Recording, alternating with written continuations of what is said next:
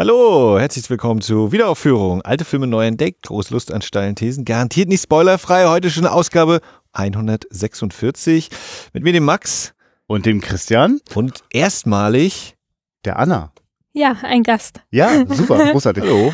Und wir lassen auch durchblicken, dass wir hier auch noch Gäste haben. Der Christopher und der Christian Steiner vom Second Unit Podcast, der hängt hier auch noch rum. Oder die hängen hier auch noch rum. Alle kein Zuhause. mitten in der Nacht. Ja. Aber sind irgendwie so filmverrückt und hängen hier noch im Kinosaal rum.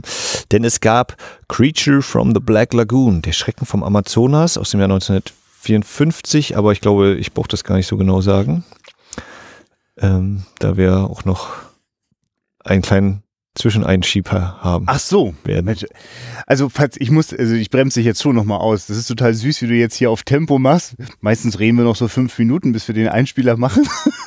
Jetzt hättest du den am liebsten schon nach 30 Sekunden. Ähm, ja, es ist spät. Ähm, es ist mittendrin im Fischfestival hier in Rostock. Ähm, also äh, jeder hat sozusagen hier einen vollen Terminkalender, entweder weil er hier arbeitet oder weil er Filme guckt oder weil er irgendwie versucht auch noch beides zu schaffen. Und wer dann am Ende noch des Tages einen Podcast produziert, da ist dann schon ein bisschen die Energie raus. Ähm, aber nichtsdestotrotz ähm, hast du da noch voller Energie hier eine Einführung für diesen Film gegeben. Und ähm, während du sozusagen schon losgelegt hast, bin ich gerade erst in meinem Aufnahmegerät reingestolpert. Aber passend zu dem Moment, wo du diese wunderschöne Frage stellst, wer hat denn diesen Film schon gesehen oder wer ist zum ersten Mal dabei, habe ich ihn auch Rekord gedrückt. Und das kommt jetzt. Mal die Frage in die Runde, einmal Hand hoch. Wer hat denn den Film noch nie gesehen? Das ist ja Wunderbar. Ich glaube, eine Hand oder so ist jetzt unten geblieben. Alles richtig gemacht, wer sich jetzt gemeldet hat, dass das Anliegen der Livu Schatzkiste alte Filme dort zu zeigen, wo sie hingehören, auf der großen Leinwand, wo sie die ganze Pracht und Wirkung entfalten können, wo man Spaß haben kann, gemeinsam in einem Kinosaal, wo man das zum ersten Mal dann auch noch erlebt. Besser geht's ja gar nicht. Äh, und damit das nicht einfach so im luftleeren Raum geschieht, äh, gebe ich jetzt noch so ein paar klausurrelevante Informationen und dann weiß nachher jeder Bescheid. Ähm, denn so einen Film herzustellen, auch wenn es von 1954 ist, ist gar nicht so einfach. Man braucht da eine lange Vorlaufzeit, Ideen müssen entwickelt werden und all diese Geschichten.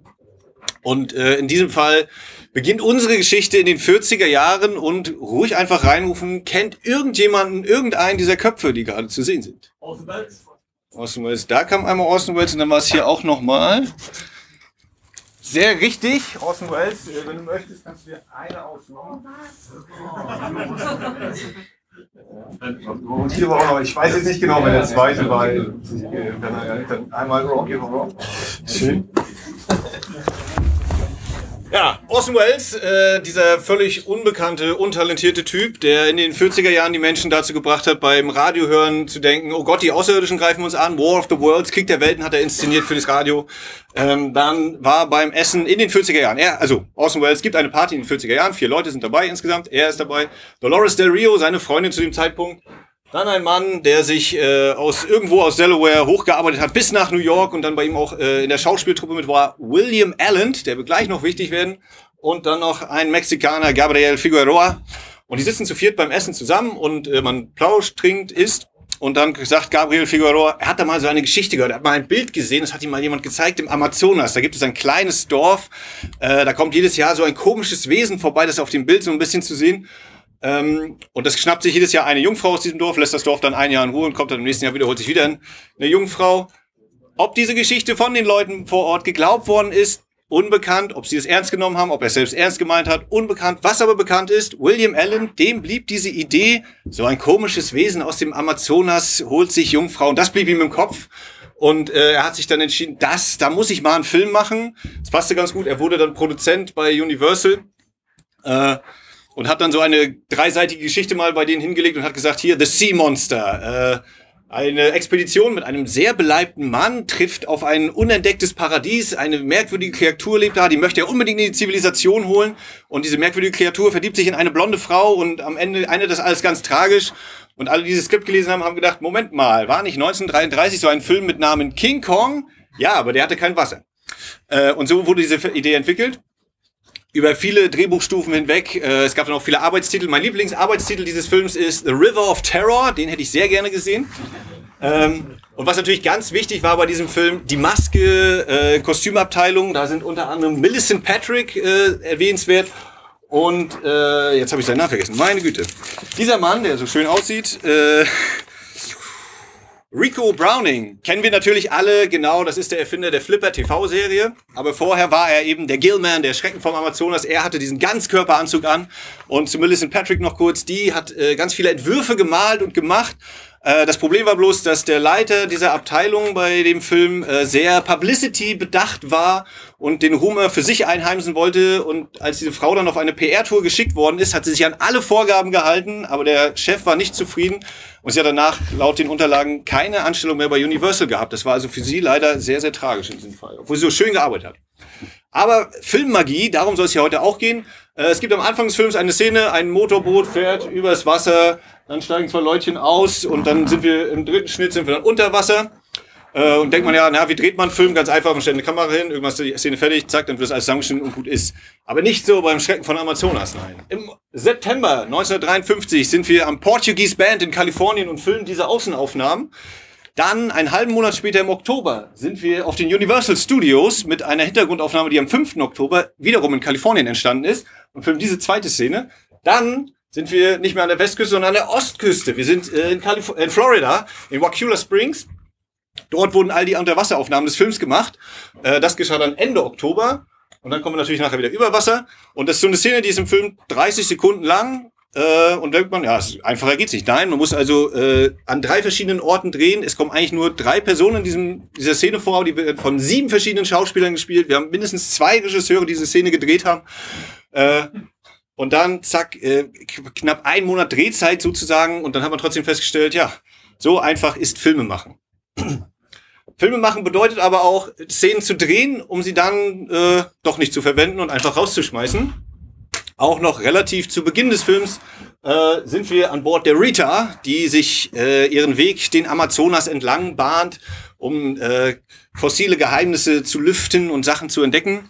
Und es gab im Universal Studio in der Schnittabteilung einen sehr cleveren und klugen Mann, der hat ein sehr gutes Auge dafür, ob ein Film funktioniert oder nicht. Und der hat einmal dazu geschrieben, ähm, in dem Film ist es so, dann wird äh, ein kleines Lager äh, trifft die Rita ein und man äh, merkt, irgendwas ist da nicht so toll gelaufen und wir als Zuschauer sehen, oh, da ist irgend so eine Kreatur, das kriegen die Leute noch gar nicht mit.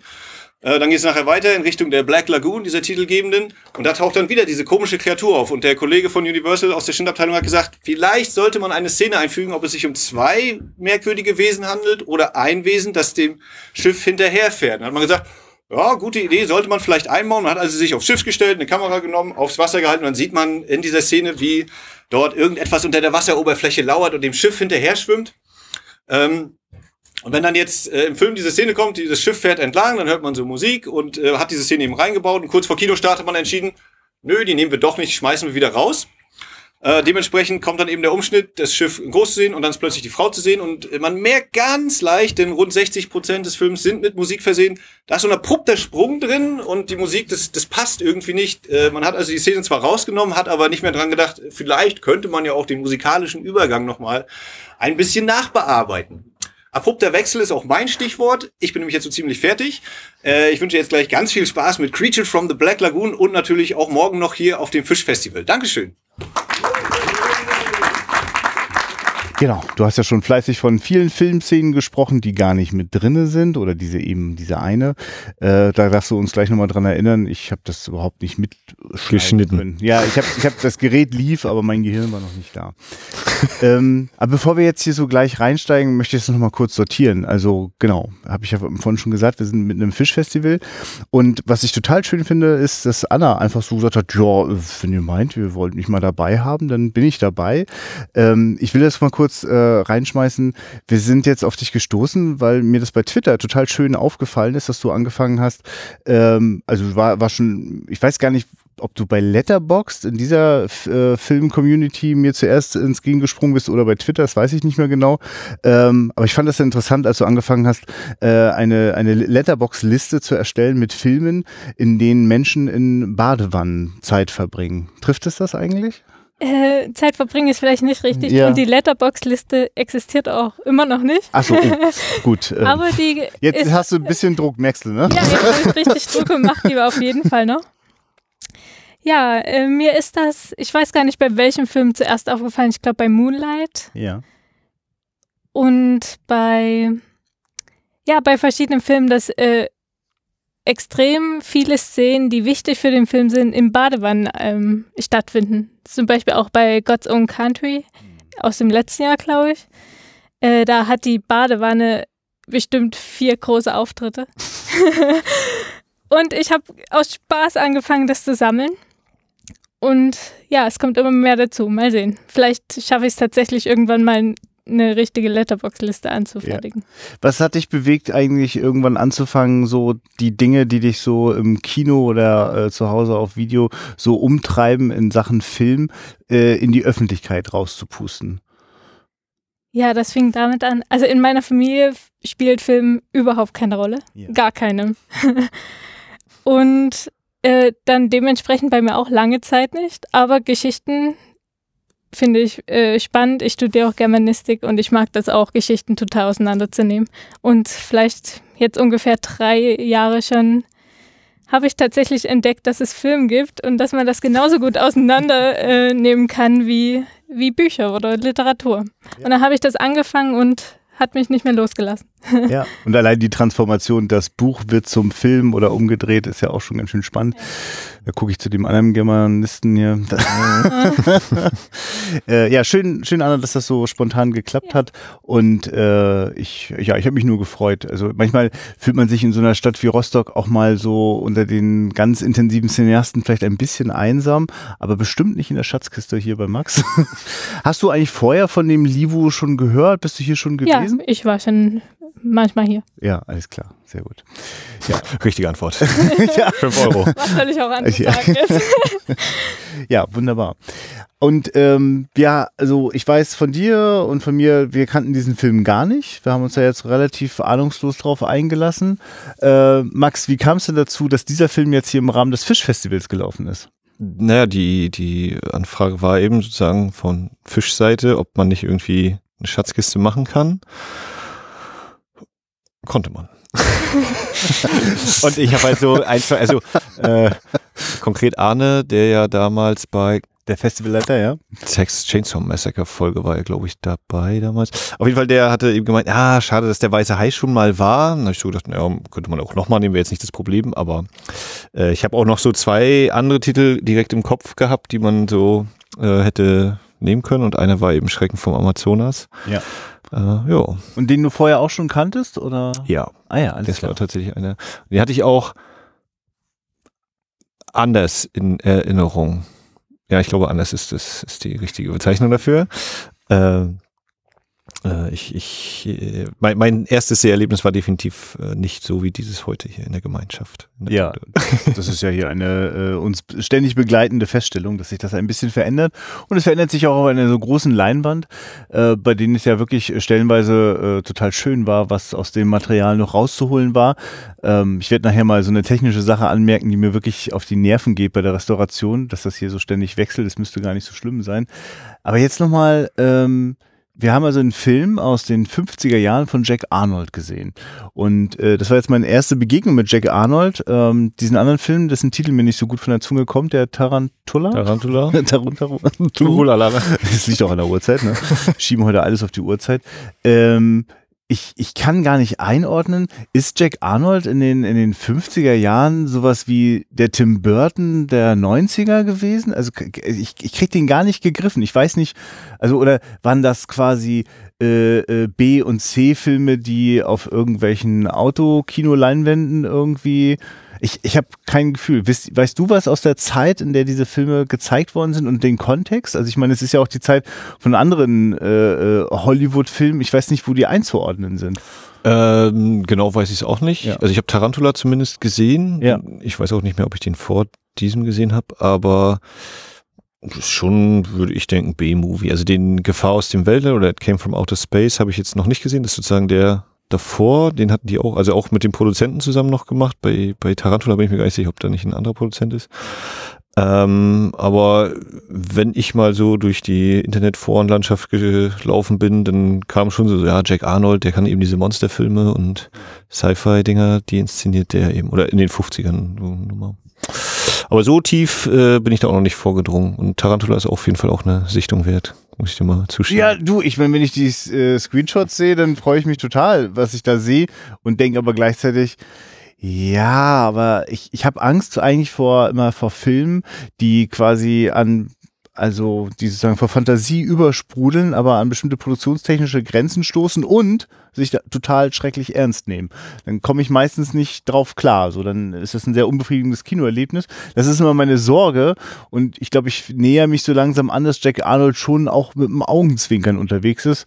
Das habe ich zumindest heute öfter gedacht. Also ich habe äh, nicht das Gefühl gehabt, dass wenn ich zwischendurch mal laut auflachen musste, dass Jack Arnold das jetzt unfreiwillig passiert ist, dass man zwischendurch auch ganz schön schmunzeln muss, wenn zum zehnten Mal exakt gleiche Musik kommt, wenn das Monster auftaucht. Das weiß ich nicht, wie das damals okay, war. Der, Max, äh, der hält kann heute ich- alles hinter Berg. Wir haben jedenfalls etwas erfahren, das werde ich hier im Anschluss der Sendung recherchieren, das will ich hier mal reingestreut haben, dass es mal eine äh, Fernsehsendung gab, äh, mit Jack Arnold äh, erzählt und der hat dann sozusagen kleine Anekdoten immer noch zum Besten gegeben im deutschen Fernsehen zu seinen Filmen. Also das würde mich dann auch nochmal interessieren. Davon wusstest du, glaube ich, auch nichts. Ähm, das sei hier nur am Rande erwähnt. Okay, das war also ein Film, in dem was passiert? Also, also war es eigentlich nur ein großer Vorwand, um ganz viele Unterwasseraufnahmen in 3D zu zeigen? Oder äh, Ähm, naja, wie gesagt, der, der Produzent hatte halt so diese Idee, King Kong jetzt mit Wasser zu machen. Ja. Oder ursprünglich mal diese Idee. Und ähm, es war dann irgendwie bei der zweiten oder dritten Drehbuchrunde oder so, da hat er irgendwie so ein Freund Arthur Ross äh, hier, hilf mir mal weiter, das Skript ist immer noch nicht von Universal akzeptiert ähm, und der hat dann irgendwie wohl diesen Dreh reingebracht. Der Forscher oder der, der Scientist ist gar nicht mad, sondern er ist good. Also wir haben jetzt eine positive Forscherfigur in diesem Film und das ist ja mal was anderes, was Neues. Und ähm, der, der, die vermeintliche Monsterkreatur ist natürlich auch nicht einfach böse. Die hat äh, Gefühle und ne, wird ja dann auch im Film durchaus mal gesagt, hier so, naja, vielleicht verteidigt er sich ja auch nur, vielleicht will er gar nicht angreifen. Ne? Auch da eben so irgendwie den Blick zu kriegen, die Perspektive und ähm, naja. Thema Gefühle, da habe ich so zwischendurch gedacht, da kommt noch viel mehr. Ich dachte, das Ganze ist nur so mit ein bisschen Vorlauf, so ein bisschen fängt es quasi an wie, oh, diese Kreatur und so zwischen den Blättern, ob nur unter Wasser oder oben drüber. Und irgendwann entspinnt sich daraus eine dramatische, weiß ich nicht, Schön und das Biest Geschichte so. Das war ungefähr meine Erwartungshaltung.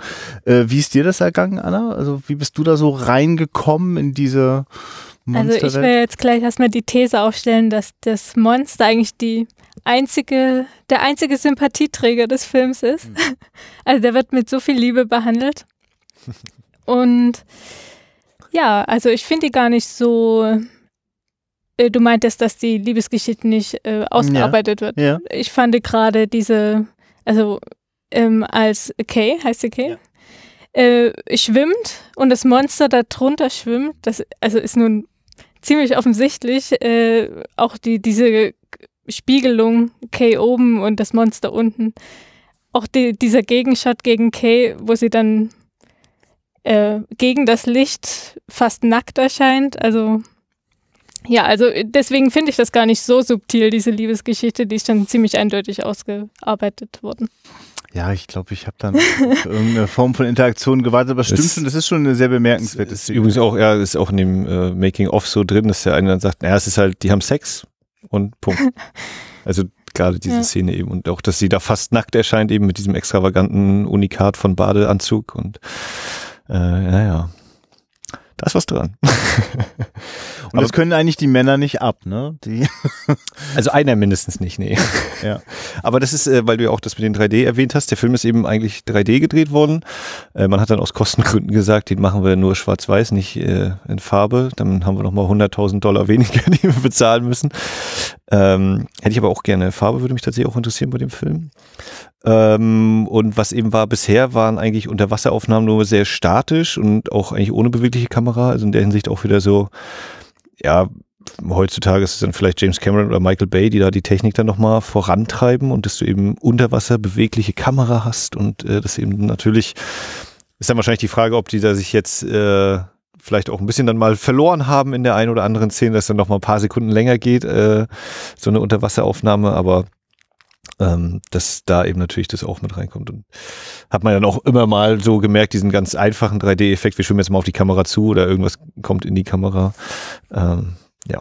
Ich habe mich bei den Tauchszenen übrigens ein bisschen erinnert gefühlt, wie ich bei manchen älteren James Bond-Filmen manchmal so ja, jetzt äh, tauchen die erstmal wieder eine Runde und dann schieben die wieder ihre komischen Gerätschaften von A nach B. Und das, also es ist wirklich erstaunlich, mit welcher Begeisterung es, also so 50er, 60er Jahre ist einfach geil unter Wasser so. Und es gab Momente, in denen habe ich mich auch ganz gern drin verloren so. Und dann fiel mir irgendwann auf, oh, es tritt jetzt aber auch hier ein bisschen auf der Stelle. ja, ja weil es eben damals ja. noch nicht so oft gesehen war wahrscheinlich, ne, dann ist das immer nochmal der, der Effekt oder äh, ja. wo man die Leute locken kann, dann natürlich, ja. Ja, wenn, äh, Anna, wenn du da jetzt auch schon ähm, das zwischen dem äh, Monster und der Frau so erkennst, mhm. findest du auch, dass da zwischen den äh, Männern sich was abspielt? Ja, auch relativ offensichtlich. ja, wir haben insgesamt im gesamten Film nur eine Frau. Und das ist die Kay und um die dreht sich das ein bisschen. Obwohl ich, ich würde so gern einen Rewatch machen, wo ich nur zähle, wie oft sie am Arm gepackt wird, weggestoßen wird. Ja. also oder auch wieder in den Arm genommen wird, so. Ja, ja, ja. einfach. äh, Gerade immer, immer, wenn jemand ins Boot zurückkommt, geht sie immer hin und will ihm raushelfen, wird jedes Mal wegge äh, weggeschoben und jemand anders hilft raus. Also äh, war sehr faszinierend anzusehen. Beim, beim einmal, wenn, wenn die wieder rauskommen, dann äh, macht sie auch so, weil, also zumindest im Audiokommentar so gesagt, ja, guck mal auf, auf Kay, äh, sie hat gerade nicht so viel Spaß daran, weil das Wasser halt sehr kalt ist auch äh, gewesen ist und dann wollte sie auch nicht nass werden in der Szene. Dann sieht man wirklich so, geht sie sehr stark zurück, ja. Mhm. Ja, aber stimmt, sie wird eigentlich von, von allen anwesenden Männern immer auf Distanz gehalten, darf auch nicht richtig partizipieren, also wirklich gar nicht eigentlich, darf gerne mal äh, was mitschreiben, wenn irgendwie das, das Gestein da untersucht wird. Und, äh, ja, das macht sie aber auch nur, wenn es ihr befohlen wird. Also ja, die macht alles, wirklich, was sie genau. macht, genau. der, das wird ihr zuerst befohlen. Ja. Fast immer. Mit einer Ausnahme, genau. ja. Ich gehe ja, mal schwimmen. Das ist ja eigentlich ein bisschen sowas wie die Rettung, wenn dieses Monster sie aus dieser Welt herausreißt. Ne? Was, was übrigens, wäre das bloß hm. geworden mit den beiden? Übrigens, alle Unterwasserszenen sind jeweils äh, Stunt-Leute oder Doubles. Ne? Sind, sind dann in keinem Fall selbst. Das sind immer andere Leute, also nicht immer andere Ach, Leute, wirklich? verschiedene, sondern nicht, ne? sind immer äh, ausgebildete Schwimmer aus diesem äh, Florida Wakula Springs, keine Ahnung, wie das heißt. Also der, den, den äh, Kreaturendarsteller gibt, sind auch zwei verschiedene, einer eben unter Wasser, einer über Wasser. Und den Unterwasser, das war halt der, der, als sie dann die Testaufnahmen gemacht haben, ist der da rumgeschwommen und hat gesagt, oh, schwimmst ganz gut, äh, möchtest du nicht mitspielen? Oh, warum nicht? Und so war das dann ist er zu der Rolle gekommen. Nee, genau, und unter Wasser, also auch wenn sie da ihre äh, Kabinettstückchen vollführt, da finde ich, kann man es noch, wenn man es weiß und aufs Gesicht achtet, da, da finde ich, sieht man das schon, dass sie das nicht ist. Das ist dann eben eine ausgebildete äh, Top-Kunstschwimmerin, die das da vollführt. Ja, gut, dass du sagst, mir ist es tatsächlich nicht aufgefallen. Also es gibt so Momente. Filmmagie. Ja. Illusion. Oder viele Blubberblasen einfach. Ja. Aber, aber äh, ja, interessante Anmerkung, dass sie sonst eigentlich immer nur gesagt bekommen darf, was sie machen soll. Und er hat es gerade hier abseits der Mikrofon schon mal einmal gesagt, äh, bei den Testvorführungen. Das Mikro ist an, aber. bei, bei, den, bei den Testvorführungen, äh, und wo die Leute dann immer sagen sollen, na, was, was ist denn gut, was ist schlecht und so, und dann, ja, toller Film und äh, ja, äh, dieser Kommentar, ja, wir leben schon so lange zusammen, also das ist ja nicht äh, keine guten Sitten. Also die sollten schon verheiratet sein oder man nimmt das raus, diesen Satz. So. also so was so die, äh, hier, ne, wir haben eine Kreatur und äh, Abenteuer, ja, aber dass die nicht verheiratet sind, also das ist schlecht. Nee, nee. Obwohl es gibt ja einen äh, feministischen Moment in dem Film und zwar vom äh, Dr. Thompson, hieß er das? Hieß er nicht so? Der wurde aber vom Monster dann unterbrochen. Dr. Pfeife, ja.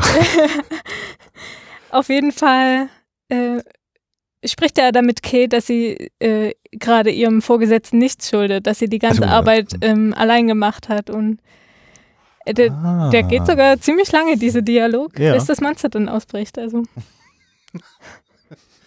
Ja, gut beobachtet, also weil ich, das hat mich schon so ein bisschen beschäftigt äh, im Vorfeld. Ähm, also ich habe also alles, was ich vorher gesehen habe, waren irgendwelche äh, äh, Standbilder, äh, Werbeplakate und dachte mir, ja genau, da wird jetzt auf jeden Fall eine leicht bekleidete Frau in, ständig in der Nähe von Wasser und irgendwelchen Monster, die da auf sie zurutschen und ähm, ja, äh, gut, es gab diesen Moment so. Und ansonsten. Gibt ja auch noch Ah, Also ja. sie ist zumindest ja auch als äh, gebildet dargestellt. Äh, sie erklärt auch ziemlich viel, also gerade ein Hintergrundwissen, was man so braucht. ja. Äh, das macht entweder ähm, Daniel oder sie. Ist sehr ausführlich, also Ja. Ja, ist schön. Es freut mich, dass man da so positiv drauf schauen kann. man, manche, ja, ich fühle mich manche, auch als Mann immer nur ertappt, dass ich natürlich dieser wirklich sehr schönen Frau gerne zuschaue und zwischendurch denke, Mensch, die ist auch mal wirklich top gestylt und hat schon wieder ein neues die Kleid Haare an. sitzen immer. ja, das ist unglaublich. Ja, also so manche äh, Expla also Erklärungsdialoge sind schon der Hammer. Also gerade wenn Ja. sie dann den ersten Tauchgang, glaube ich, machen und dann, ja, was sagen dir diese Steine? Warum machen wir das jetzt gerade? Naja, an den Stein und dann wissen wir so, ah ja, okay, damit ist erklärt, warum wir da unten gerade nach Stein fischen und warum man die Pflanze mitnimmt. Hier, die Pflanze habe ich dir mitgebracht. Herrlich. Ja. Kann es eigentlich sein, dass wir hier, die zu dritt hier gerade am, am Podcast-Mikro sitzen, äh, alle Shape of Water noch gar nicht gesehen haben? Ich habe es auf keinen Fall gesehen. Ich auch nicht. Ich habe, ich gucke immer den Anfang mit und ich glaube, das Ende habe ich auch gesehen. Anna, ich höre so raus, ähm, dass du das auch gar nicht vorhast. Äh, Doch. Achso, also, vor. also, ja, okay, es klar. liegt nur auf der Liste und wurde bis jetzt noch nicht in Ja. Angriff genommen. Ja, nee, ich habe ich hab den schon von meiner Liste gestrichen, weil ich möchte keine schlechten Guillermo del Toro-Filme gucken, aber das ist ein anderes Thema, warum ich denke, ich weiß das schon, dass das schlecht ist. Und weil jetzt Christian Steiner so zuckt, und das war auch eine Provokation, um das mal ein bisschen auszulösen. ähm, äh, äh, Christian, kannst, äh, wenn du dich magst, kannst du das ja mal kurz reinschmeißen. Also du hast, du hast Shape of Water gesehen und äh, äh, es ist ja, also das, die Vermutung hatte ich auch schon, war einfach nur, weil ich das Kreaturendesign so aus der Entfernung sah ich Überschneidung. Äh, wenn du jetzt, du hast ja jetzt auch zum ersten Mal diesen Film gesehen, Ja, ne? also ich habe es geschafft, Shape of Water zu gucken, zu besprechen und keine Ahnung von dem hier gehabt zu Ah, ja. haben. Und erst danach auch zur, nach der Aufnahme und Ja. so, nach der Sendung, dass halt äh, Del Toro ganz klar Referenzen auf, auf äh, Creature of the Black Lagoon gemacht hat. Unter anderem in dem Kreaturendesign, aber weil ihr es jetzt auch schon angedeutet habt, so ihr habt hier schon Sex zwischen Frau und Monster gesehen und Del Toro hat gesagt, holt mal Bier, äh, ich zeige euch mal, wie es richtig geht. und ähm, ja, also unbedingt Ja. den auch noch gucken. Das ist ein sehr schöner Del Toro-Film, wie ich finde. äh, nur fürs Protokoll. Und Ja. ähm, Ja, ja, und, und äh, also eigentlich, eigentlich muss man da, glaube ich, so ein Triple-Feature draus machen. Man muss Creature of the Black Lagoon gucken, dann Shape of Water, dann nochmal Creature of the Black Lagoon gucken, um zu sehen, was Del Toro, glaube ich, in diesem Film gesehen hat oder wie er ihn gesehen hat, weil das schon sehr fantastisch ist, so Wer- diese Verbindung zu, zu Darf ich ziehen. da mal zwischen? ja, ist, äh, nein. Also, also nicht dazwischen grätschen, sondern also fällt gerade was ein. Also Christopher Ebert hat auch Germanistik studiert, ist schon ein bisschen. äh, Ja, willst du was eigentlich? Erzähl du mal, was du nochmal studiert hast. ja, der Vollständigkeit halber. Ähm, hat der nicht auch einen Film gemacht, Die Frau aus dem Wasser, oder ist das nicht von dem? Lady in the Water ist, glaube ich, äh, Shyamalan. Shyamalan. Ja. Ach, der andere gute. Aber das, das Okay. lag jetzt ästhetisch nicht ich dachte, so weit weg. Ja, ja, ich hätte jetzt gedacht, das draufkommst, hätte sein können. So dass, Ja. Ja, ich meine, Rausch der Tiefe, Luc Besson ist ja auch. Haut ja alles aufeinander auf, vielleicht. Bisschen? Die haben alle Wasser dabei, weiß auch nicht. Aber das, der käme mir auch noch in den Sinn. Ja, also jetzt, Und- wenn du jetzt Wasser als Verein. Und dann ist halt noch der, die große Unbekannte bei mir noch der Sowjetfilm hier, der Amphibienmensch, der auch, glaube ich, aus den 50ern oder vielleicht 60ern ist. Aber wie gesagt, große Unbekannte. Äh, ja. Aber der zieht auch mit so einem Wesen Ja. lang da. Ja, gut, jetzt kramte ich in meinem Kopf, wie hieß denn diese Fernsehserie mit dem Typen im Wasser ähm, und den Kiemen? Ich komme nicht drauf. Nee, kommt ja auch nicht. Musst, musst du noch ein Das paar ist vor mehr, unserer Zeit, Christian. auch. musst du noch ein paar andere Anhaltspunkte Der liefern. hier sitzt. ja, das stimmt. Okay. Aber weil wir jetzt gerade so quasi diese Verbi- Verbindung bis ins Heute gezogen haben, und das interessanterweise spielt ja Shape of Water auch in den 50ern. Äh, warum das denn? Ähm, Und Forscher, es geht um Äh, Forscherstationen und sowas. Äh, dass Also, wir die, so. diese Jack Arnold-Linie irgendwie schon versucht Ja, haben zu oh. ziehen und äh, das natürlich auch der äh, diese Creature from the Black Lagoon ja in der Tradition steht, äh, als Universal eben mit seinen Monsterfilmen groß geworden ist. Also wir haben ja auch schon den Wolfsmenschen gehabt, wir haben uns mit Dracula auseinandergesetzt, das sind ja die, die in den 30ern waren, also der ist ja quasi äh, die 20. Auskopplung des MCU wäre das dann heutzutage so ungefähr.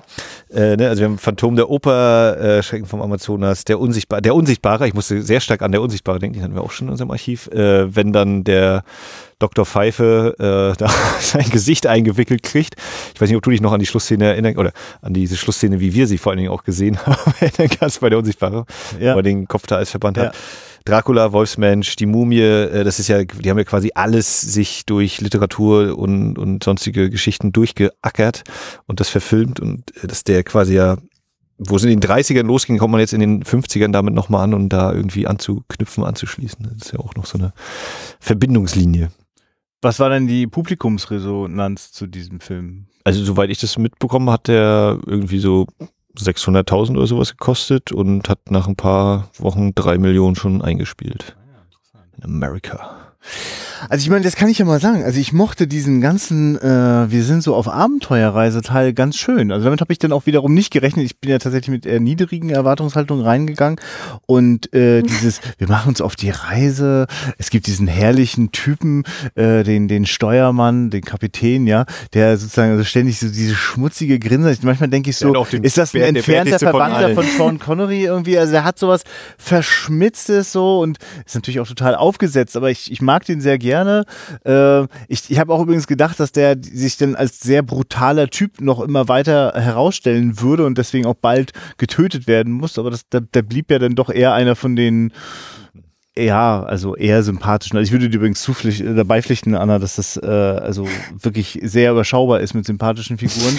ähm, und nee, ist, äh, aber dieses, als es dann diesen Moment der Reise gab und ich merke, okay, das ist also auch kein Film, der mir jetzt nach der Hälfte der Zeit noch mal ein paar neue Figuren um die Ohren haut. Nee, das ist es. Das ist das Setting. Äh, die sind alle sehr mit sehr groben äh, äh, Linien gezeichnet, aber sie sind da und es macht auch Spaß. Also das ist der Moment, wo ich dachte, ja, Jack Arnold sitzt nicht bierernst da mit seinem Drehbuch, sondern die haben wirklich ein bisschen Freude daran und auch sozusagen das Exotische dadurch irgendwie so, ja, wir haben da halt dieses tolle Archivmaterial, wie dieses Krokodil da rumzuckt so, das wird dann dazwischen geschnitten und Und dann nochmal. ähm, ja, und, und, und das nächste Mal, wenn es ein bisschen dunkel wird, dann sitzen die vor großartigen Tapeten. Aber das ist, äh, also das, das hat tatsächlich, also in sich ist das total stimmig. Es ist eine wirklich eine kleine Abenteuerreise. Äh, ist, also wäre es für Kinder gemacht gewesen, hätte ich es als Kind großartig gefunden. Also ich muss auch sagen, mir geht da auch immer noch, geht das Herz auf, wenn dann eben auch diese, diese Grotte, diese Lagune dann tatsächlich mal zu sehen ist, diese Bauten und wie du sagst, eben auch so quasi die, die gemalten äh, Wände vom Studio und so, das, ja, da, da habe ich ein großes Herz für. Ähm, auch wenn, wenn heute natürlich auch viel gelacht wurde, äh, so, in, es war eine schöne Stimmung so im Saal, fand ich. Äh, das ist natürlich nochmal an ein oder anderen Szene vielleicht ein bisschen anders gelenkt, als ich es mir vielleicht erhofft oder gewünscht hätte, aber so ist das dann eben. Ich, darf ich dazu mal was sagen, weil, weil du das vorhin schon sagtest. Ähm, ich glaube, das liegt ein bisschen daran vielleicht, ähm, ob man das alleine guckt oder mit so vielen Leuten. Ne? Also, dass so ein humoristischer sowas reinkommt, sowas Lustiges, das liegt, glaube ich, wirklich daran. Also alleine, ich glaube, wenn ich den alleine geguckt hätte, hätte ich auch schon ein bisschen Gruselstimmung gehabt, so, ne? Also, Ja. das wäre mir schon ein bisschen, also wäre schon anders. Also es ist ja, viele Lacher, glaube ich, kamen ja zum Beispiel auch dadurch, dass das heute einfach so extrem, extrem abgedroschen ist. Ne? Wenn dann, da steht jemand da, und dann kommt so eine Hand auf die Schulter und oh, ach, wie konnte ich mich nur erschrecken. Das ist, ja, das, zack, das haben wir fünf Millionen Mal gesehen. Selbst wenn wir nur drei Jahre Filme geguckt haben, dann weiß jeder, ja, das ist halt so. Oder wenn dann nochmal, dun, dun, dun, dun. Ach ja, jetzt kommt wieder das Monster. Ist uns völlig klar, dass, äh, wenn diese Musik kommt. Und ähm, was für eine Wirkung die Musik hat, wissen wir, haben wir alle gerade noch die neue Spätfilmfolge gehört zum Thema Star Wars äh, Episode 5, wo dann schon die kleine Tochter wusste, ja, es war nicht die Musik bei Darth Vader, also kann das nicht Darth Vader sein, ne? So, und ähm, ja, diese, all diese Sachen und äh, Habt ihr eigentlich auch Ja. zwei Takte von John Williams, äh, der weiße Highscore, rausgehört? Immer wenn das. ich denke, John Williams hat Henry Mancini sehr intensiv Also studiert, es, es ja. gab so, es, ich finde es so ganz so. Kommt es jetzt? Ich war kurz davor, es kommt doch noch mal. Ja. Kommt doch nochmal ein Hai durchs Bild auf einmal. Also so ein, so ein Dim, Dim. Und dann war es schon vorbei, aber es war kurz da. Ja, auch wie schön sich immer auf diese Flosse konzentriert Ja. wird. Schon ganz am Anfang und das Ja. kommt bestimmt, lasst mich nicht lügen, siebenmal. In allen Variationen. Ja, perfekt. Also toll ist es vor allem, die ersten beiden Male fast exakt gleich kommen. Ja. Ja. Also Ich würde sagen, das ist auch einfach die gleiche. am Ufer kratzt ganz langsam. Doch wirklich toll. Also was immer mal kurz vielleicht wirklich eine unheimliche Wirkung hatte und das hat es wirklich immer wieder auch gehabt, äh, wurde durch also aus also äh, draufhalten einfach auch immer wieder, äh, ich würde nicht sagen zerstört, aber vielleicht sogar wirklich absichtlich äh, so Komplett ausgereizt. ja, Ja. ja, ja. Und dann, und dann aufgelöst, also so, das ist, ist ja auch irgendwie schön, einen Film zu sehen, von dem ich eben die ganze Zeit auch von ausgehen kann. Nee, so richtig bedrohlich wird's nicht. Also ich darf so auf Ober da überhaupt. Dabei sterben so viele Menschen, Christian. Ja, ich meine, also die, die ersten Toten, das ist unangenehm. Und Ja, also vor allem, was, wenn das Zelt dann da so wackelt und es klingt, also ja, die, äh, auch da die, Ja, Anek die Anekdote ist, äh, die, die, die Schreie von der Kreatur haben sie wohl getestet mit langsame Oper, äh, eine Oper, langsam abspielende Aufnahme oder ein Nebelhorn unter Wasser äh, tuten lassen. Und vor allem auf jeden Fall ist belegt, dass Steven Spielberg bei Duell, bei äh, irgendeinem der Zusammenstöße, die dort mal im Film vorkommen, sich diesen Schrei genommen hat und den bearbeitet hat und der dort schlummert. Also diese Linie zum weißen Hai, die sich auch in bildlichen Formen finden lässt, äh, ist auf jeden Fall da irgendwie vorhanden. Also auch, ne, klar, das ist dann auch die Generation Filmemacher, die dann vielleicht damit irgendwie mal groß geworden ist. Ne? Ist ja dann der Einfluss dann irgendwo da. Ja, und jetzt muss ich gerade die ganze Zeit dran denken, wie äh, es in einer Einstellung richtig schön zu sehen ist, wie die Kiemen sich so immer so auf Mhm. und ab bewegen und dann äh, diese, diese, dieser Fischmund, der so auf und zu geht. Also einerseits wirklich gewagt, lächerlich und aber in sich total logisch. Also ist halt dieses Fisch-Mensch-Wesen-Ding so. Das hat, ja, es hat Wie toll auch das Kostüm ist, dass Ja. es dann auch äh, diese Kiembewegung machen kann. Ja, Also Und finde ich auch enorm, be- also ne, wie gesagt, da geht mir auch dann das Herz auf, gerade wenn hier auch man sich so das Hintergrundmaterial anguckt und äh, alles zerstört und es existiert, existiert halt einfach gar nichts mehr davon, von den Originalsachen. Ähm, aber da ist halt ein Mensch, der hat in diesem Kostüm gesteckt, das haben die da gebaut, äh, das war hauteng, hat auch der beim Audiokommen ist dann auch so, naja, wenn die jetzt festgestellt hätten, die wären klaustrophobisch, dann hätte das wahrscheinlich nicht funktioniert, weil da steckst du drin nach drei Stunden anziehen sozusagen. Und dann eben ja diese hydraulischen Effekte noch da, wenn die da irgendwas noch verkabelt und gedingst haben. Das ist auch wenn man irgendwie sieht, die Augen, ja, irgendwie reagieren die nicht so. Das muss irgendwie so angeklebt sein, so ungefähr. Und der Mund. Und dann ist die Szene ja irgendwie doch anderthalb bis zwei Sekunden vielleicht zu lang dann für heutige Verhältnisse. Aber es, trotzdem ist da irgendwo bei mir dieses, äh, diese Sinn fürs Wundersame, für das Fantastische ist da einfach da. Der, auch der kleine Junge, der sagt, wow, geil, cool, der atmet, das gibt's echt, das Ding. Da möchte ich nicht in den Amazonas. Nein, nein, ich bleib da weg. Wie haben die das denn unter Wasser gemacht? Also das fand ich echt fantastisch, wenn, wenn der da wirklich geschwommen ist, das sah alles andere als billig aus. Ähm, also auch, ne, der hat dieses Kostüm angezogen bekommen und äh, ja. Luft angehalten und ab. Äh, oder es, es ist die Methode des äh, äh, Schlauchatmens. Also da wurde dann entweder irgendwo unten gab es einen Schlauch oder der wurde von oben reingelassen, war natürlich nicht im Bild, hat da dran gesaugt, hat dadurch Sauerstoff gehabt und je nachdem, wenn die Kamera irgendwie gewunken hat, oder jetzt weiß ich jetzt nicht mehr genau, und dann hat er gesehen, aha, und dann ist er losgeschwommen und ja, und der, sein Signal war, er bewegt sich einfach gar nicht mehr, dann wissen die anderen Leute, okay, wir müssen ihm jetzt schnell den Schlauch geben, äh, egal ob die Szene jetzt gerade schon im Kasten ist oder nicht, äh, damit er da wieder Sauerstoff kriegt, genau. Und er war irgendwie, oder äh, die haben, wie gesagt, da irgendwo in Florida so ein, äh, ich kriege das nicht übersetzt, war cooler Spring, äh, so, ein, so ein Wassertempel, was auch immer, wo eben das so eine ausgebildeten Schwimmer sind äh, und mit denen dann eben da zusammengearbeitet, ja. Ganz tolle Aufnahmen, ganz toll. Und das Geile ist, der Typ, der im Vorspann genannt wird für Director of Underwater Sequences, ähm, der hat sich nie unter Wasser befunden, weil der wohl nicht schwimmen konnte oder irgendwas. Und äh, der, der, der Produzent hat die Geschichte erzählt. Kompensation ermöglicht unglaubliche Dinge. Ja, also der, der, der, der Produzent hat erzählt, naja, der, der ist dann mal vor Ort gefahren, weil die ihn angerufen haben, irgendwas funktioniert halt nicht so richtig und dann war er da. Ja, und der lag da oben sozusagen auf so einer äh, Eisscholle, nicht Eisscholle, auf irgendeinem Plattform und hätte so runtergeguckt und hat natürlich nichts gesehen, weil die 30 Fuß tief da irgendwas machen, ist er runtergegangen. Das macht ihn, ja, wir drehen hier einfach so ein bisschen und er, er winkt dann mal oder so. Und der äh, Schauspieler, der eben den, den Amphibienmenschen gespielt hat, hat gesagt, naja, also er hat dann schon mal irgendwie mal ein Kommando gegeben. Also er würde sozusagen beiden, so den Kameramann würde er als äh, Regisseur bezeichnen, als auch der Typ, der das eigentlich machen sollte, aber dass er sozusagen allein den Credit dafür kriegt, naja, das, das ist vielleicht nicht so ganz hundertprozentig zutreffend im Detail. Äh, aber genau, also auf jeden Fall eben, äh, wie gesagt, die, die Kameratechnik da nochmal weiterentwickelt, weil es wohl bis dahin Unterwasseraufnahmen immer starre, äh, fest aufgebaute Sachen waren oder so. Naja, Du, ich war auch total beeindruckt von dem Fotoapparat, den die Figuren da einmal mit runternehmen. Ich dachte, ach geil, sowas gab's da schon und es sieht großartig aus. Ich Vor finde allem, auch, weil man in der Linse Ja. sehen kann, dass dieser Fotoapparat schon voll Wasser gelaufen ist. Ach, tatsächlich? Ja. Du guckst so verdammt Ja, genau hin. Hast du du dir eigentlich zufällig merken können, äh, was das für ein Zeug ist, das die dort ins Wasser streuen, das dort alles Äh, tötet? nein, ich habe mehrmals hingehört, ich konnte Ja. mir. Rotenon oder Rotenol Ja. oder sowas. Und es ist nicht echt echt, aber es gibt so ähnliche äh, Varianten wohl in Insektenmitteln. Ah ja. Oder so ist Ah, so. deswegen der Vergleich mit dem Moskito. Und ist das für mich zum Beispiel auch eine der, der stärksten Szenen, auch wenn ich da ein Gekicher bei dir gehört habe, Christian, wenn sie dann natürlich so ganz offensichtlich plötzlich raucht, Kay, was sie hat ja noch gar nicht geraucht, und dann wirft sie eben so diese Kippe ins Wasser. Haben die unter, äh, die Sicht sozusagen des Amphibienmenschen wieder die, die Zigarette, der Zigarettenstummel, der, der sehr lange Zigarettenstummel, der, einen Zug genommen so ungefähr.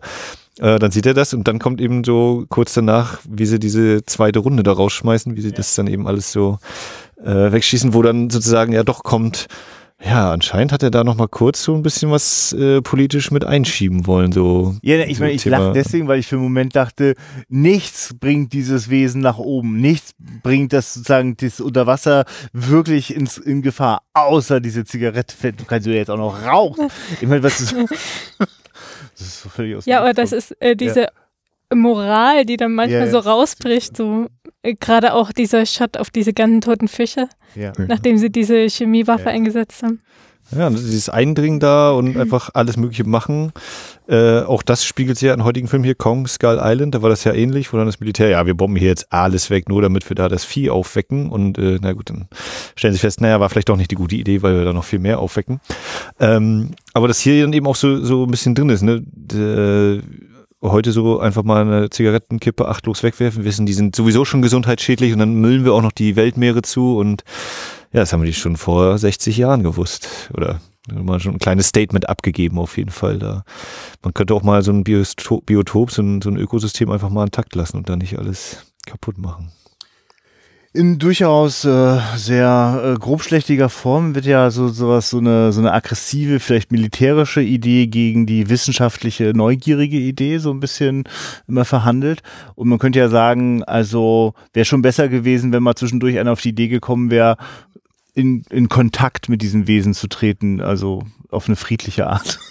äh, das hat ja selbst die Wissenschaft nicht so wirklich äh, versucht.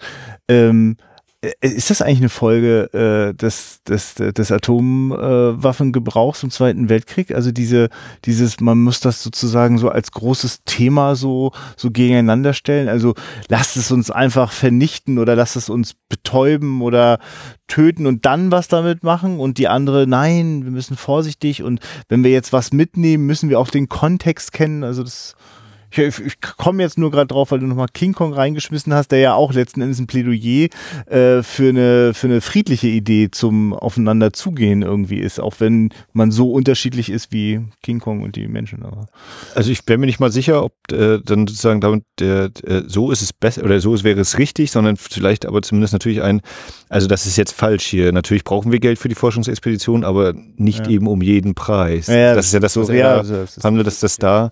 Und wir haben ja im gleichen Jahr auch Godzilla 54 und da ist das dann ja nochmal eine ganz andere äh, Kragenweite, Ja. was so das Thema Atomkrieg Ja, oder das äh, die Bedeutung der Bombe dann das angeht. aus Sicht der Betroffenen. Dann, ja. Ähm, ja, aber äh, nee, ich kriege jetzt den Bogen gerade nicht. Nee. Du musst du auch nicht.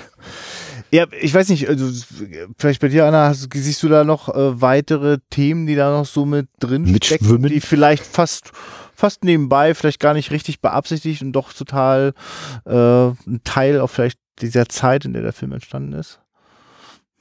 Ja, vielleicht nimmt wieder Zeit, aber ich fand schon interessant, dass das ähm, Monster, wenn man es so nennen will, ähm, erst aktiv wird, als ähm, aktiv in seinen Lebensraum eingegriffen wird. Und ein bisschen wird das mit dieser lächerlichen Blume äh, gezeigt, die da aus den Tiefen äh, hochgeholt Die hat. auch sehr aufwendig abschneidet. Ja, ist, ist also, äh, würd, würd, also grundsätzlich sehe ich es ähnlich, würde aber jetzt natürlich dagegen halten, naja, wir haben den Angriff auf das Camp, wo sie die äh, Klaue gefunden haben und da tötet er die beiden im Zelt. Warum macht er das? Wo wurde da? Ja, also, ja, das kommt drauf an, inwieweit Ja, man den okay. Lebensraum sieht. Also ja, ja. Also- das Camp liegt wahrscheinlich auch in seinem, in seinem Lebensraum. Also es ist ja außerhalb der Lagune, Ja. äh, ne, fahren ja danach noch weiter, aber ähm, Ja, wäre wär vielleicht zu überlegen. Wenn Aber zum Beispiel am Anfang sind sie ja äh, die erste Expedition unter Wasser, die auch so lang dauert. Ähm, dann flieht ja sogar das Monster. Dann, dann sind die zwei, äh, Mark und David, sind die- diejenigen, die an, angreifen sozusagen. Mhm. Die haben auch die Harpune schon dabei und er flieht eigentlich nur. Und sie schießen sogar schon auf ihn, obwohl er einfach wegschwimmt. Also ich bin ganz klar auf der Seite von diesem Monster. Ja, das bin ich. Der auch. hat mich überzeugt. Aber Der schon zwei, Ja, stimmt, zwei Menschen auf dem Camp- Gewissen hat. Ja. das Camp ist schon ein guter Einwand. Ja. Ah, Es wurde schon so oft in diese Welt eingedrungen. Ja. Es ist ja auch ziemlich einsam, offenbar, weil Ja, es gab auch da wohl mal Überlegungen, so Thema Frankensteins Braut. Hat der vielleicht auch Kinder, Frau, Familie, entfernte Verwandte? Oder ist er eben schon fünf Milliarden Jahre alt und hat immer noch, ja, scheiße, was mache ich denn hier den ganzen Tag? Komm endlich mal her, hier so eine Expedition, kann ich auch mal was erleben. Tja, wenn die Sexualität dieses Unterwasserwesens so aussieht, dass man beim Schwimmen unter der Frau nur so guckt, so, dann Und wenn dann auch noch ältere weiße Männer mit Bart kommen, die auf mich schießen, die, die sind ja am Ende dann die, diejenigen, die äh, es so doll verletzen, dass es da wegfällt. Ja. Das ist sie also, die Kreatur aus der dunklen, schwarzen, Black, Black Lagoon, Black, ja. schwarzen Lagune. Ähm, warum ist der Schrecken vom Amazonas? Bezieht sich das auf irgendwas anderes? Ist das wieder nur eine wunderbare deutsche Erfindung? Also äh, es war so, dass das Clip oder der, der Titel des Films war lange einfach nur Black Lagoon. ja. Und dann wurde eben Universal intern mal gesagt, so, äh, wir möchten jetzt nicht Monster und nicht Beast oder so im Titel haben, also dass es nicht so gleich Richtung B-Film-Ecke geht, äh, schleudert mal eure Vorschläge raus. Äh, Demon of the Deep, Sea Demon, äh, wie gesagt, River of Terror. Krass, und äh, weil ja It Came from Outer Space war ja vorher, dann It Came from Out of the Water äh, und die Deutschen waren dann wahrscheinlich einfach kommen. Schrecken vom Amazonas, wir klatschen das Ding da vorne drauf, alles gut und dann ziehen wir damit die Leute an. Keine Ahnung, weiß ich nicht. Aber das ist auch so eine. Ich habe vorhin was Nerdiges angekündigt. Ich versuche das mal kurz zu machen, was mir heute bei dieser äh, digitalen Fassung aufgefallen ist, die wir geguckt haben. Und mich würde wirklich sehr interessieren, wie euch das geht und ob ihr das überhaupt so bemerkt, so, ne? Weil es gibt da äh, eine technische Komponente, dass ich, glaube ich, innerlich immer sowas wie ich zähle den Pixel und gibt so einen Moment, wo äh, mich das ärgert, dass bei Restaurationen sehr oft Folgendes passiert. Es gibt Momente, in denen sieht das Bild wirklich fantastisch klar aus und ich denke so, ist das geil, ey, wir sehen dieses Zeug aus den 50ern. Ja, es, äh, es hat jede Menge Filmkorn, es ist viel Bewegung, aber es hat eine, eine, eine Schärfe und Tiefe, also gerade wenn es die tatsächlichen Aufnahmen sind und nicht gerade wieder irgendwo hinter einer Leinwand, äh, von einer Leinwand rumgurken, ähm, dann freue ich mich richtig darüber, dann ist das wirklich wie eine, wie eine kleine Zeitkapsel. Und dann gibt es immer wieder Schnitte in unscharfe Bilder. Und nicht selten sind wir dann in einem unscharfen Bild, wenn irgendwann, vielleicht manchmal 20 Sekunden später, eine Blende in die nächste Szene kommt, die dann auch so lange unscharf ist, bis es den Schnitt wieder sozusagen einen harten Schnitt gibt. Und dann sind wir wieder äh, also äh, in, in, in der vollen Auflösung. Und der technische Hintergrund ist, wenn ich eine Blende mache, dann ist diese Blende ja dadurch entstanden, dass ich äh, vereinfacht gesagt das Original negativ nehme und Stück für Stück äh, äh, sozusagen übereinander lege, um es zu verblenden. Und dadurch vernichte ich das Original äh, negativ und ich habe nur das Positiv übrig. Und das Positiv ist halt über all die Jahre ganz schön äh, zerschlissen worden und äh, wird deswegen immer in so einer unscharfen Variante gezeigt. Das Blöde ist, sie könnten einfach nur für den Moment der Blende es unscharf machen und es könnte davor und danach trotzdem scharf sein. Und ich merke mal, mich nervt das, dass ich mir so lange in so ein matschiges Bild gucke. Merkt ihr das oder ist das einfach mein bekloppter technischer Blick? Also mich stört's ehrlich gesagt nicht so sehr. Ja, super. Ja. Also fällt, ich- aber es fällt dir auch auf, ne? es dass fällt die, mir die auf, Bild, ja. Äh, Qualität ändert sich stark. Aber mir macht das nicht so viel ja, aus. das ist total beruhigend. Ja, So. ja. Es ist was, wo ich bei Tarantula erstmalig drüber gestolpert bin. Da ist auf der Blu-ray, wie rum war das? Ich glaube, einmal die 4 zu 3 Fassung und dann nochmal eine Scope-Variante oder vielleicht auch äh, Breitbild 1,85 zu 1.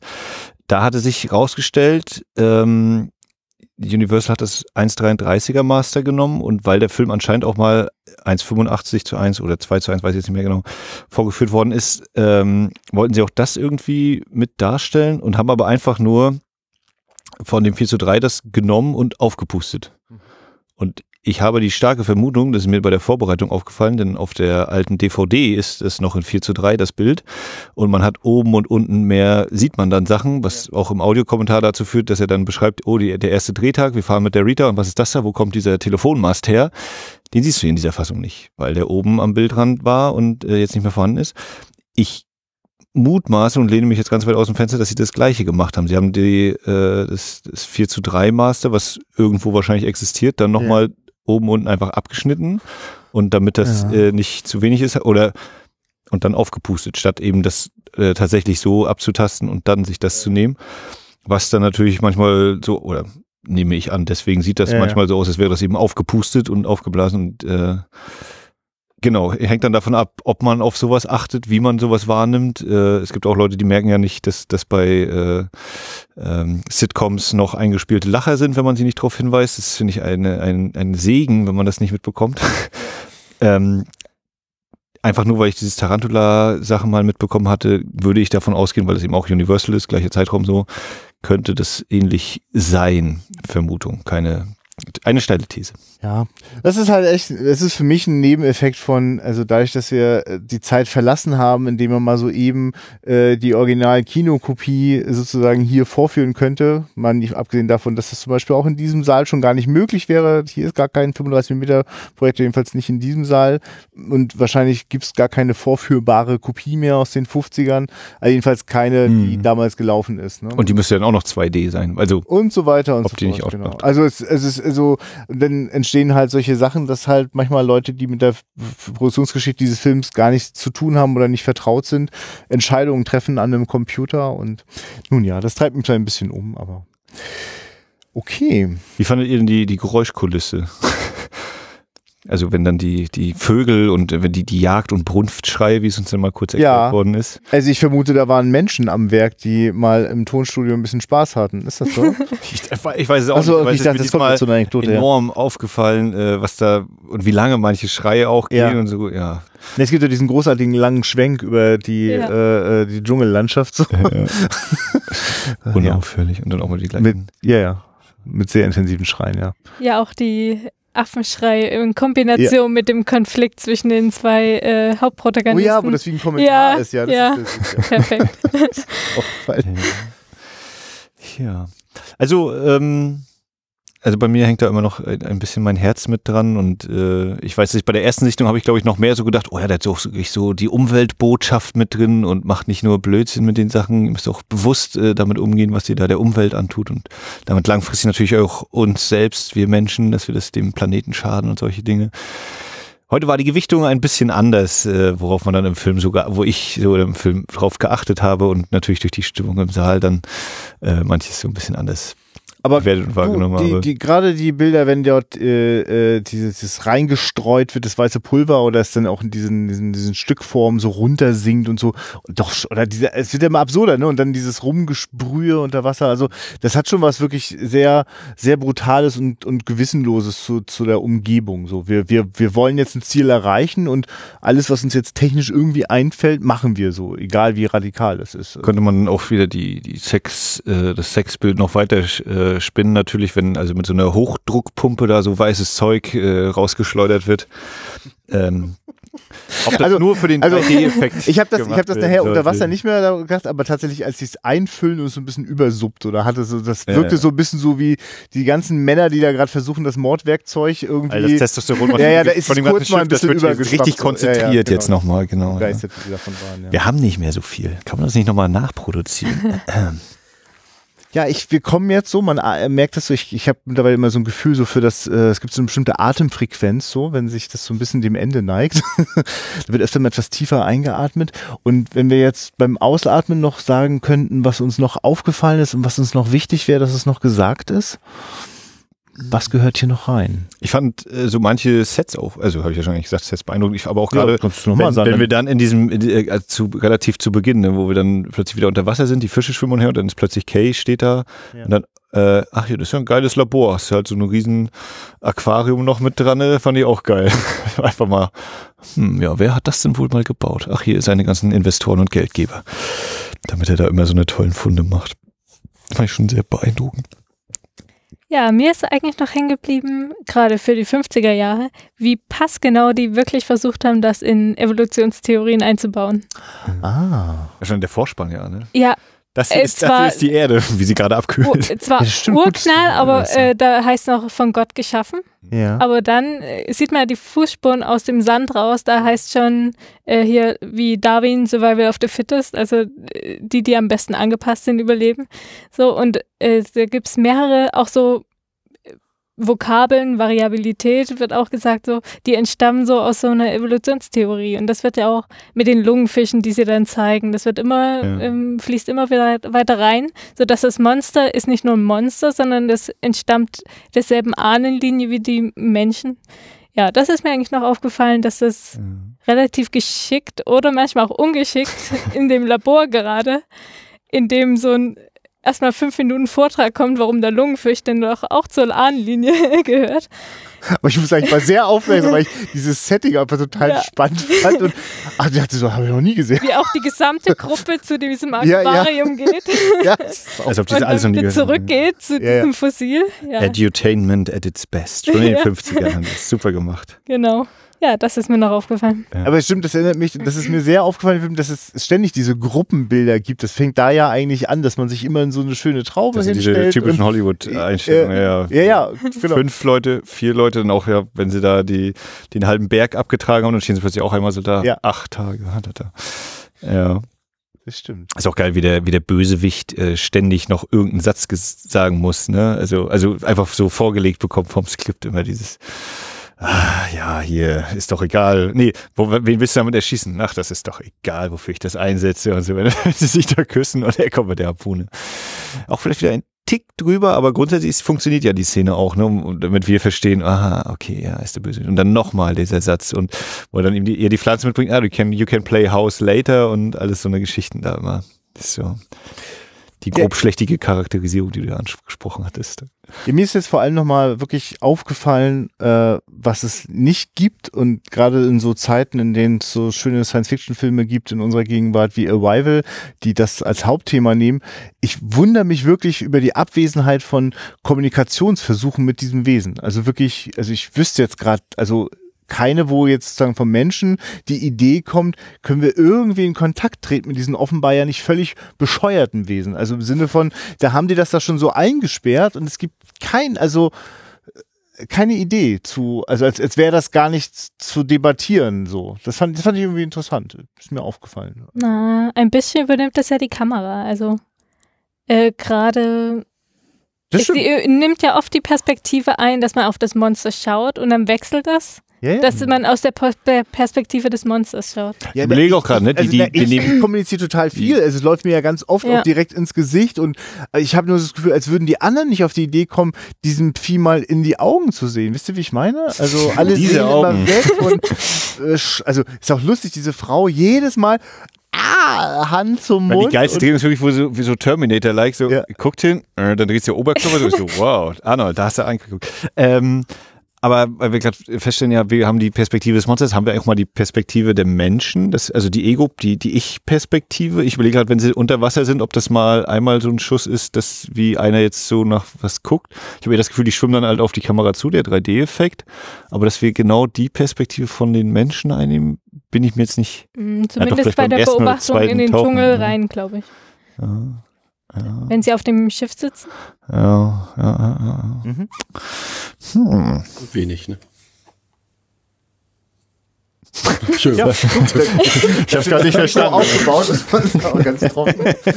Also, Hab schon so lange nicht mehr ja, gesagt. nee, ich, ich vergesse auch manchmal, dass es ja ein Audiopodcast äh, nicht möglich macht, dass wenn ich dabei nicke, dass das irgendjemand merkt.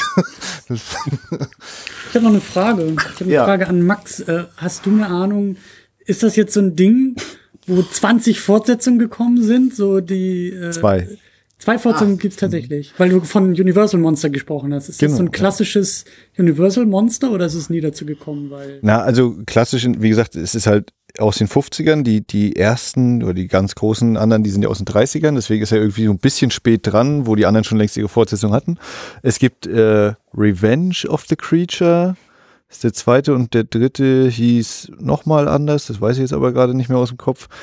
Und ähm, Wann kam die? War das so zack direkt Das hinterher? Wir ging relativ nachliefern? schnell und äh, es wird auch erläutert, dass äh, das Thema Sequel schon quasi mit den allerersten äh, Treatments und Entwürfen schon dastand. Also, dass der, der Produzent schon geschrieben hat, es könnte, könnte zwei Enden geben. Entweder wir machen King Kong-Style, wird ermordet, oder wir machen das so, dass man nicht genau sieht, ob das Wesen jetzt tot ist, sondern einfach sozusagen im Dunkeln verschwindet, so wie es jetzt ist. Und man hat, das war eben genau, das, das eine der beiden Enden hat man für, den, für das Original verwendet und für die Fortsetzung hat man dann das andere, äh, es ist dann in der Zivilisation und wird da irgendwie erschossen oder so. Aber hat das anscheinend auch nochmal irgendwie überlebt für, für den dritten Film. Ähm, also das auf jeden Fall zu belegen ist, wenn man sich diese ganzen Unterlagen und so anguckt, das Thema Sequel stand sehr, sehr früh schon mit drin, äh, noch bevor irgendeine Kamera jemals in Bewegung gesetzt worden ist, nur von den äh, Entwürfen der, der Drehbücher her, ja. Und wie gesagt, die zwei Fortsetzungen gab es dann auch auf jeden Fall. Aber dann war Schluss.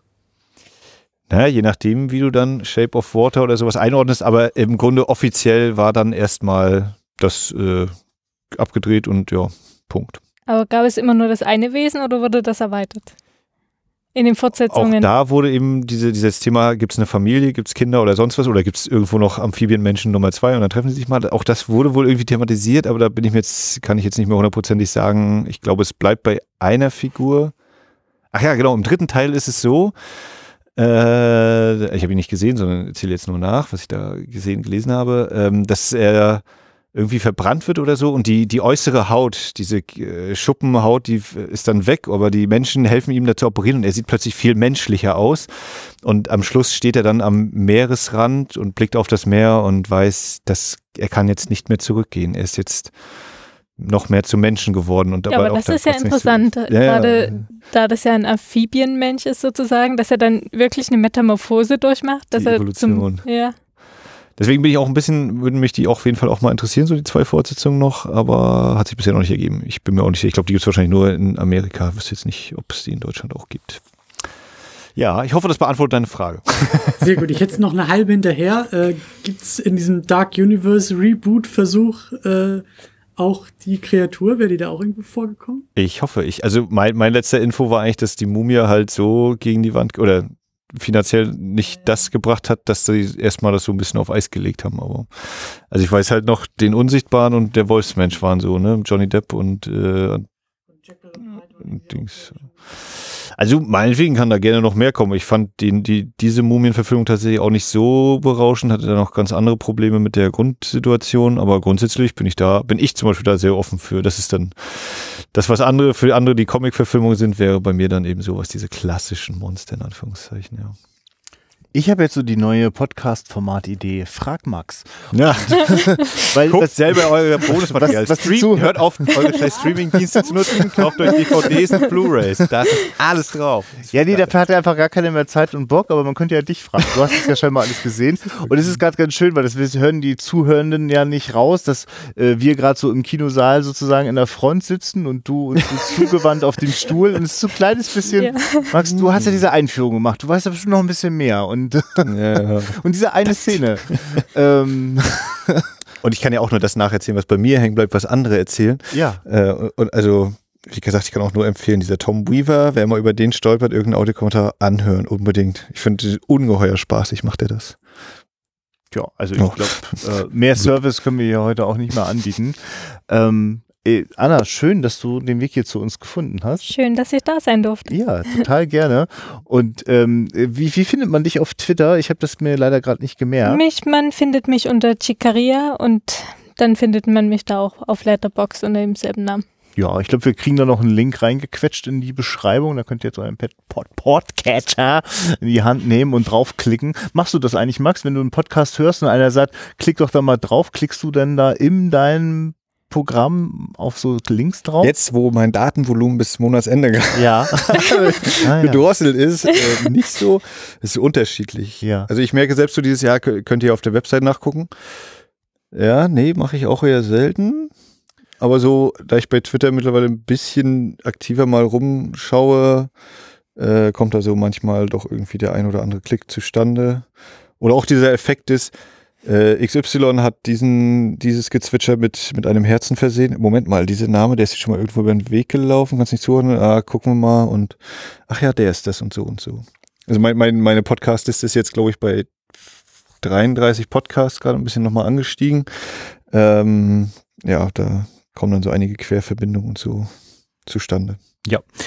Wir können uns ja mal einen Spaß machen und so mal ein paar Twitter-Profile zum Anklicken jetzt in die Beschreibung tun. Vielleicht passt deins So. auch noch mit rein, Christian. Irgendwelche guck auf Profile. Wo ist dein Twitter-Profil? Ich, ich war nie auf Twitter, ich habe das nie, nie Ja. also, Deaktiviert. Ja. Gleich auf Instagram. ich habe ich auch nicht. Christopher ist schon weg. Also, Snapchat. Ja, ist doof. Ich nenne mich einfach äh, Badewanne 1, 2, 3. ja, das ist, glaube ich, auch schon weg. okay, schön. Ich ähm, danke euch und äh, ich weiß auch nicht, Max, was sagen wir zum Schluss? Ja, gibt es eigentlich einen Ausblick. Das. Ah, das wäre ja spannend. Kannst du einen geben? Also, das, also ich gebe das gleich zurück.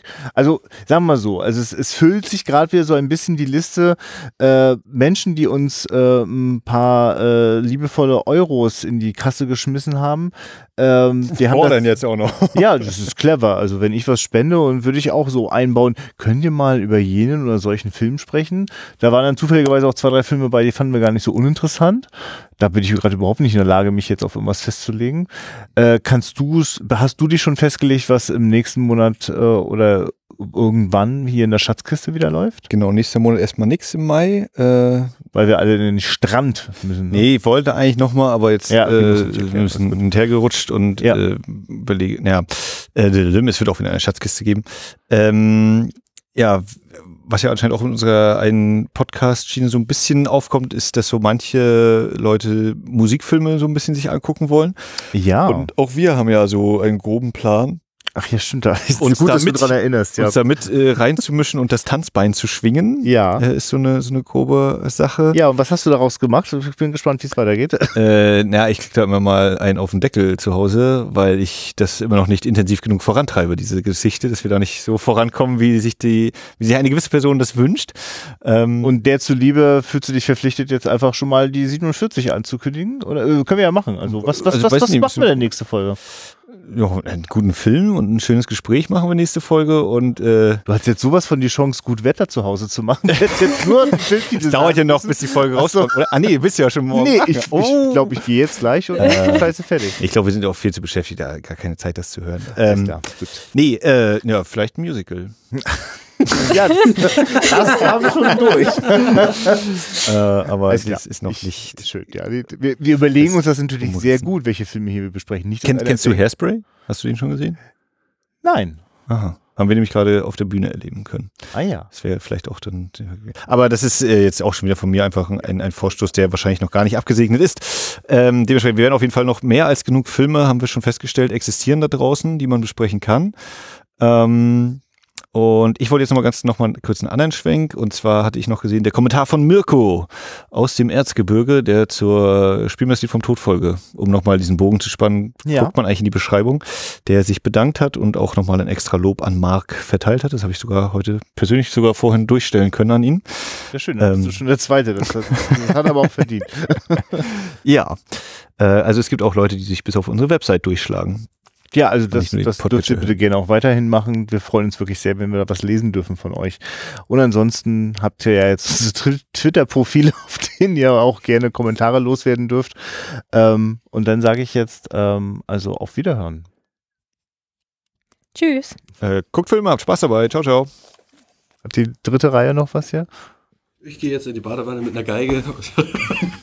Okay. Das klingt nach, ich hoffe, das war freigegeben für die Ausstrahlung. Interessante. Abendunterhaltung.